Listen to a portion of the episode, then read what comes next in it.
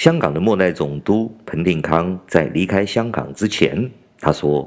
我曾经视察一家精神病院，有位病人非常礼貌地问我，总督阁下，英国作为全世界最古老的民主国家，怎么能不征求香港市民的意见，不留下民主的前景？”将香港交给政治体制完全不同的另一个国家。当时我和我的助手说：“怪事，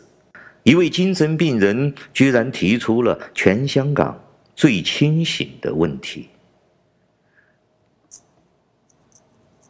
Joint declaration promises, and that faithful implementation of the joint declaration is the key to Hong Kong's continued success. The eyes of the world are on Hong Kong today. I wish you all a successful transition and a prosperous and peaceful future.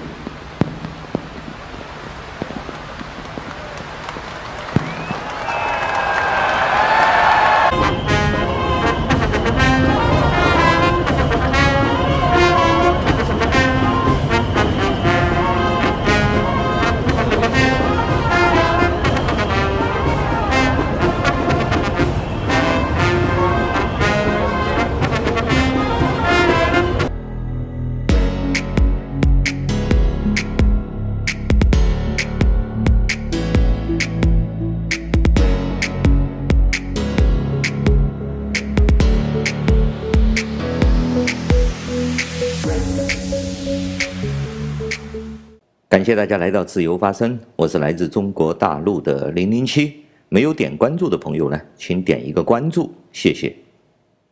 昨天呢是港版国安法在香港实施的第一天，我看到了无数的香港人勇敢地站了出来，继续地走在了街上，看着这些伟大的香港人呢，我的心潮起伏，久久不能平息。想到共产党有可能像对西藏人、对新疆的维族人一样的迫害香港人，我很难过。所以说，昨天我没有说话。我想起两千六百多年前的古希腊的伯里克利，他说：“真正的勇士是那些最了解人生的幸福和即将面临的灾难，但是仍旧勇往直前。”今天的香港人。不正就是这样的勇士吗？中国政府这样强行的剥夺香港人的自由，撕毁“一国两制”，在香港实施港版国安法呢，必然呢会带来严重的后果。美国、欧盟和整个世界的文明国家呢，当然不能够视而不见。我在前面的节目里面也说过啊，习包子最近呢是东南西北中。四处放火，到处搞冲突、搞对抗。按中国的一句老话说：“习包子到底是吃了雄心豹子胆，还是吃多了猪油蒙了心？”这等于是失去理智的满世界折腾。他到底葫芦里面卖的是什么药呢？好了，本期节目呢，零零七就和大家好好的来探讨一下马克思主义和中国共产党。到底在人类中处于一个什么样的角色？很多年来呢，我一直都在思考这个问题啊。作为一个理性的人类呢，我们必须要搞懂这个事物的本质，我们才能够所谓的对症下药嘛。说到对症下药呢，我终于用一个类比的方法呢，理解了马克思主义和中国共产党到底是个什么东西。假如整个人类是一个人体的话，那么共产主义和中国共产党呢，它就是一个毒瘤。也就是说，我们常说的癌变组织、癌症，从医学的角度上来说呢，癌症又叫恶性肿瘤，它是指的呢细胞，人体的细胞啊不正常的增生，而且这些增生的细胞呢。可能侵犯身体的其他部分。癌症的细胞呢，比人体正常组织的细胞呢有更强的繁殖能力，所以说它自然的压缩了正常细胞的生存空间，吸收了大量正常细胞需要的东营养。它在人体中这样失控的成长呢，就会造成人体正常细胞的没有空间，就让人体其他正常的细胞没有生长的空间了，这样就会造成各种各样的疾病。这个癌细胞呢，除了它自己分裂失控、不停地生长之外呢，还会局部的侵入周围的一些正常组织，这就是所谓的癌细胞转移。也就是说呢，它不仅可以在你的身体的，比如说肝部生长，它还可以随时转移到其他的地方，说明呢，它的适应力很强，它也可以在各种人体不同的器官中生长。这个也叫癌细胞扩散啊。正如今天的香港，中共这个癌细胞不正是转移和扩散到了香港吗？好了，我们来说一说中国共产党这个癌变组织这种癌症状态呢，为什么比苏联共产党啊、越南共产党啊、古巴共产党，甚至美国共产党啊、法国共产党啊，比他们那些来的更加恶性，对人类呢会造成更大的伤害呢？如果我们对恶性肿瘤癌症有所了解的话呢，也不会奇怪，因为人体在生成之中呢，不仅有恶性肿瘤，还有可能是良性的肿瘤。良性肿瘤和恶性肿瘤呢，都有相似的地方，但是只有恶性肿瘤呢，对人体才会造成致命的伤害。所以说，我们可以看得到，像北欧那些国家，他们实施的也有点像马克思主义的东西。但是，不仅在他们那些国家没有带来伤害，而且还带来了良好的社会环境。在欧洲或者美国，这些共产主义马克思理论呢，也是在为他们社会的公平呢、人权方面呢，做出了健康的作用。但是，为什么在中国这个共产党却成了不治之症的？恶性肿瘤呢？我认为呢，它是和中国人的这种土壤环境息息相关的。换句话来说，只有在中国这片土地上，才能生长得出中国共产党这个毒瘤出来。好了，我们再来分析一下中国共产党这个毒瘤、这个癌症、这个癌组织它的症状。第一个，它会不断的增生，和癌细胞一样。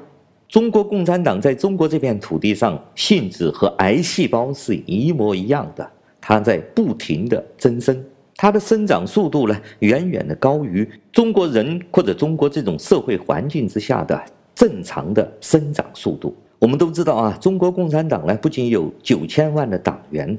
它还养出了人类有史以来最为庞大的官僚体系。这些官员和这些政工干部呢，他们的成长速度，他们的增长速度呢，远远的超过了中国人可以负担的程度了。现在，有中国的学者呢，根据统计做出分析呢，现在大概每七八个中国人要养一个体制内的官员。我们大家都知道，这些官员和这些体制内的人呢，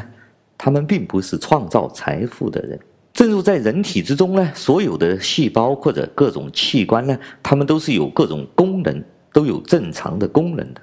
而癌变组织和癌细胞呢，它们是没有功能的。但是它们这种超强的繁殖能力呢，就阻碍了正常细胞吸取营养，这样呢，就自然的造成了人体正常器官不能够吸取到养分，而失去了它的功能。这就是为什么李克强说的，中国还有六亿的人。一个月的收入只有一千块钱，正是因为这些共产党这个癌变组织把正常的养分都给他们吸走了，而真正的创造财富、创造中国的价值的这些普通人呢，却得不到正常的营养，最终形成像这样的营养不良。第二点，腐化和癌变组织、癌症一样的这些可以不断增生繁殖的。癌症细胞呢，在人体中不承担任何的责任，它们不停的繁殖和生长，也就不停的在腐烂。正如今天中国的现实环境，无论是中国的官员，还是中国的这些权贵阶层，他们都是这个社会腐败的主因，因为他们作为一个癌变组织，强烈的生长，吸收了大量的这些养分之后呢，他们却没有任何的责任，也没有任何的负担，自然就过上了骄奢淫欲的生活。他们生活下去的唯一目的就是不停的繁殖和腐烂。我们可以看得到，中国的官员贪污的金额是一次又一次的创出了新高。他们想出了各种各样的方法，不停的割韭菜，不停的圈钱。但是他们圈了无数多的钱，却并不知道人生的目的是什么。所以说，在不停的满足他们的上下两张口之外呢，他们又回来继续的圈钱，继续的贪污，继续的增长。大家说，这像不像一个癌细胞？就这么不停的繁殖，不停的增长，不停的腐烂。他们根本不懂什么叫人，人生的价值到底是什么？他们就如癌细胞一样，是一个单细胞的生物，除了不停的繁殖，不停的增长，这就是他们的人生。第三点，生命力超强。我们知道啊。越复杂、越高级的生物呢，它的生命呢就越脆弱。比如说，我们人类呢是由亿万个细胞构成的，所以说在这个世界上呢，单细胞的繁殖力、生命力是最强的。比如说，我们在下雨之后去森林里面游玩的时候，就会看见草丛中长出了新的蘑菇，只需要一场小小的雨，就可以长出这种单细胞的植物出来。而中国共产党呢，正如这种单细胞的生物一样，他们的生命力非常的强。为什么？因为他们只需要动动嘴皮子、吹吹牛，不需要负担任何责任，就可以生长出来的一种单细胞。就像你人体中的癌细胞，它是寄生于你正常人体器官之中的，它却不需要负担任何功能和责任。那么，它唯一生存的目的就是为了繁殖，自然而然，它的生命力就变得超级的强悍。好了，大家能理解了，我们这个中国共产党呢，就是这么一种寄生于人体的癌变组织——癌症。而在此时此刻呢，他们已经进入了一种末期的症状，因为中国人呢，已经养活不了这么庞大的官僚阶层。为了让中国人服服帖帖的不反抗，来供养他们这些癌变组织，来供养共产党，所以说他们不停的在增加各种费用，维稳的费用啊，军费呀、用枪和鞭子呢，把中国人呢牢牢的按在地底下，牢牢的按在厂房里面去为他们创造财富，给整个共产党的官僚机构创造养分。但是癌症组织呢，它还有强烈的扩散能力和不断增生的能力，所以说自然而然呢，他们就会向香港、向台湾、向西方、向美国全面的去扩散。大家请注意啊，这并不是说习近平愿意这么做的，而是他这个癌症细胞、癌变组织天然的生长方式和生存的方式决定的。所以说，有的人说罪魁祸首是习包子，或者总加速师是习近平，所有的罪都是他一个人的，这肯定是一个错误的认知。就算现在习包子引咎辞职，或者共产党把他换下来，正如像当年把四人帮打倒、把刘少奇打倒一样，这个癌变组织、这个癌症、这个中国共产党的性质会发生一毛钱的改变吗？不会的，我还要给大家说一个比较重要的事实啊，共产党这种癌变组织，这种癌细胞呢，它是一种单细胞的生物，所以说有几个特点，请大家一定要注意。第一个，它是没有伦理体系的；第二个，它是没有道德观念的；第三个，它是没有人性底线的。所以说，自然而然，我们不能拿人类的标准。去看一个单细胞生物，正如我们不能以人性去教育一个癌细胞，哎，你不要这个危害其他器官了，你不能啊不停的生长，不停的繁殖了，这就叫对牛弹琴嘛，对吧？好了，以上呢我就说清楚了中国共产党的性质，它是因为在中国这片土壤中和中国人这个土壤结合下来产生的这个癌变。产生的这种病毒，那么正如癌症一样的，人类就真的是不治之症。面对这样的单细胞生物，人类就束手无策了吗？以人类现在医学知识呢，我们的确对末期的癌症是无能为力的。但是这里面有一个误区，我想给大家解释一下：人类呢，并不是对癌症细胞无能为力，而是因为末期癌症患者他的正常细胞、正常人体器官已经失去了活力，失去了生命力，而造成的死亡。而作为寄生在人体之上的癌组织、癌变细胞，他们也不明白，他们因为过度的繁殖和生长。造成了这个人体生命的死亡，其实也宣告了他的死亡。皮之不存，毛之焉附呢？所以说，英国人向香港人发出了三百万张传票，台湾人、澳大利亚人、美国人、日本人、加拿大人，同样的向香港人发出了传票。如果香港人离开了香港，那么。他这个癌细胞又怎么可以寄生得了呢？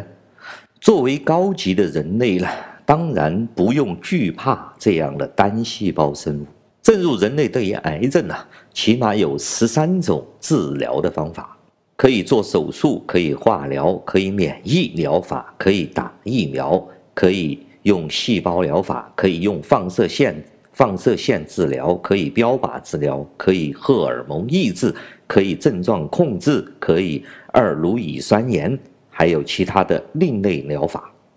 正如西方人类和香港人面对共产党，他们做出了各种各样的诊疗手段。这里呢，我不说西方人类，美国什么经济制裁呀、金融制裁呀等等。我认为香港作为优秀的人类呢，他们必然会有。非常恰当、非常好的智慧的方法，去来对付共产党这个病毒的。香港人在七月一号走出街头，表达出他们强烈的意志和他们的勇气，这就是一种。未来呢，我认为还会做出各种各样的治疗手段。香港有很多学校呢，是基督教会的学校，还有很多基督教的社区、基督教的组织。这些组织呢，将会坚守起他们社区保护的责任。我们在《古惑仔》的电影里面看到过啊，当外来的黑社会入侵他们的社区的时候，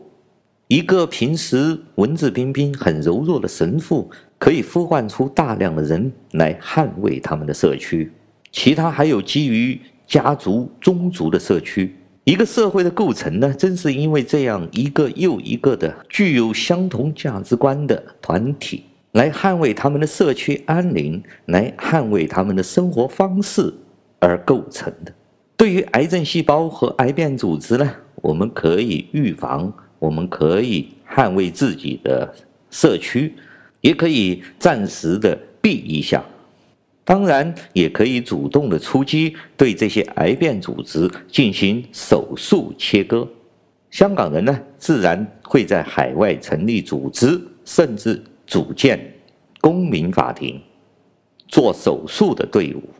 只要有香港公民法庭的授权，那么手术刀自然可以切割流窜在任何海外一个国家的毒瘤。从自然法则来说，这都是香港人上天赋予的不可剥夺的正当权利。当年的孙文、黄兴、周恩来的红队、戴笠的蓝队，必然会再次出现。面对一个癌症细胞，面对一个癌变组织，面对共产党这种没有伦理道德、没有人类良知、没有人性的东西，正如。一个癌变组织一样，香港人做出任何的决策和行动，我都表示理解和支持。在二十一世纪的今天，习包子带领的这个共产党呢，已经走在了人类的对立面，彻彻底底的成为了人类的一个癌变组织。所以说，任何人对这个癌变组织进行任何的治疗方案，都是一种正义的行为。今天的节目就说到这里，香港人加油，愿荣光归香港。感谢大家收听今天的自由发声，我们下次再见。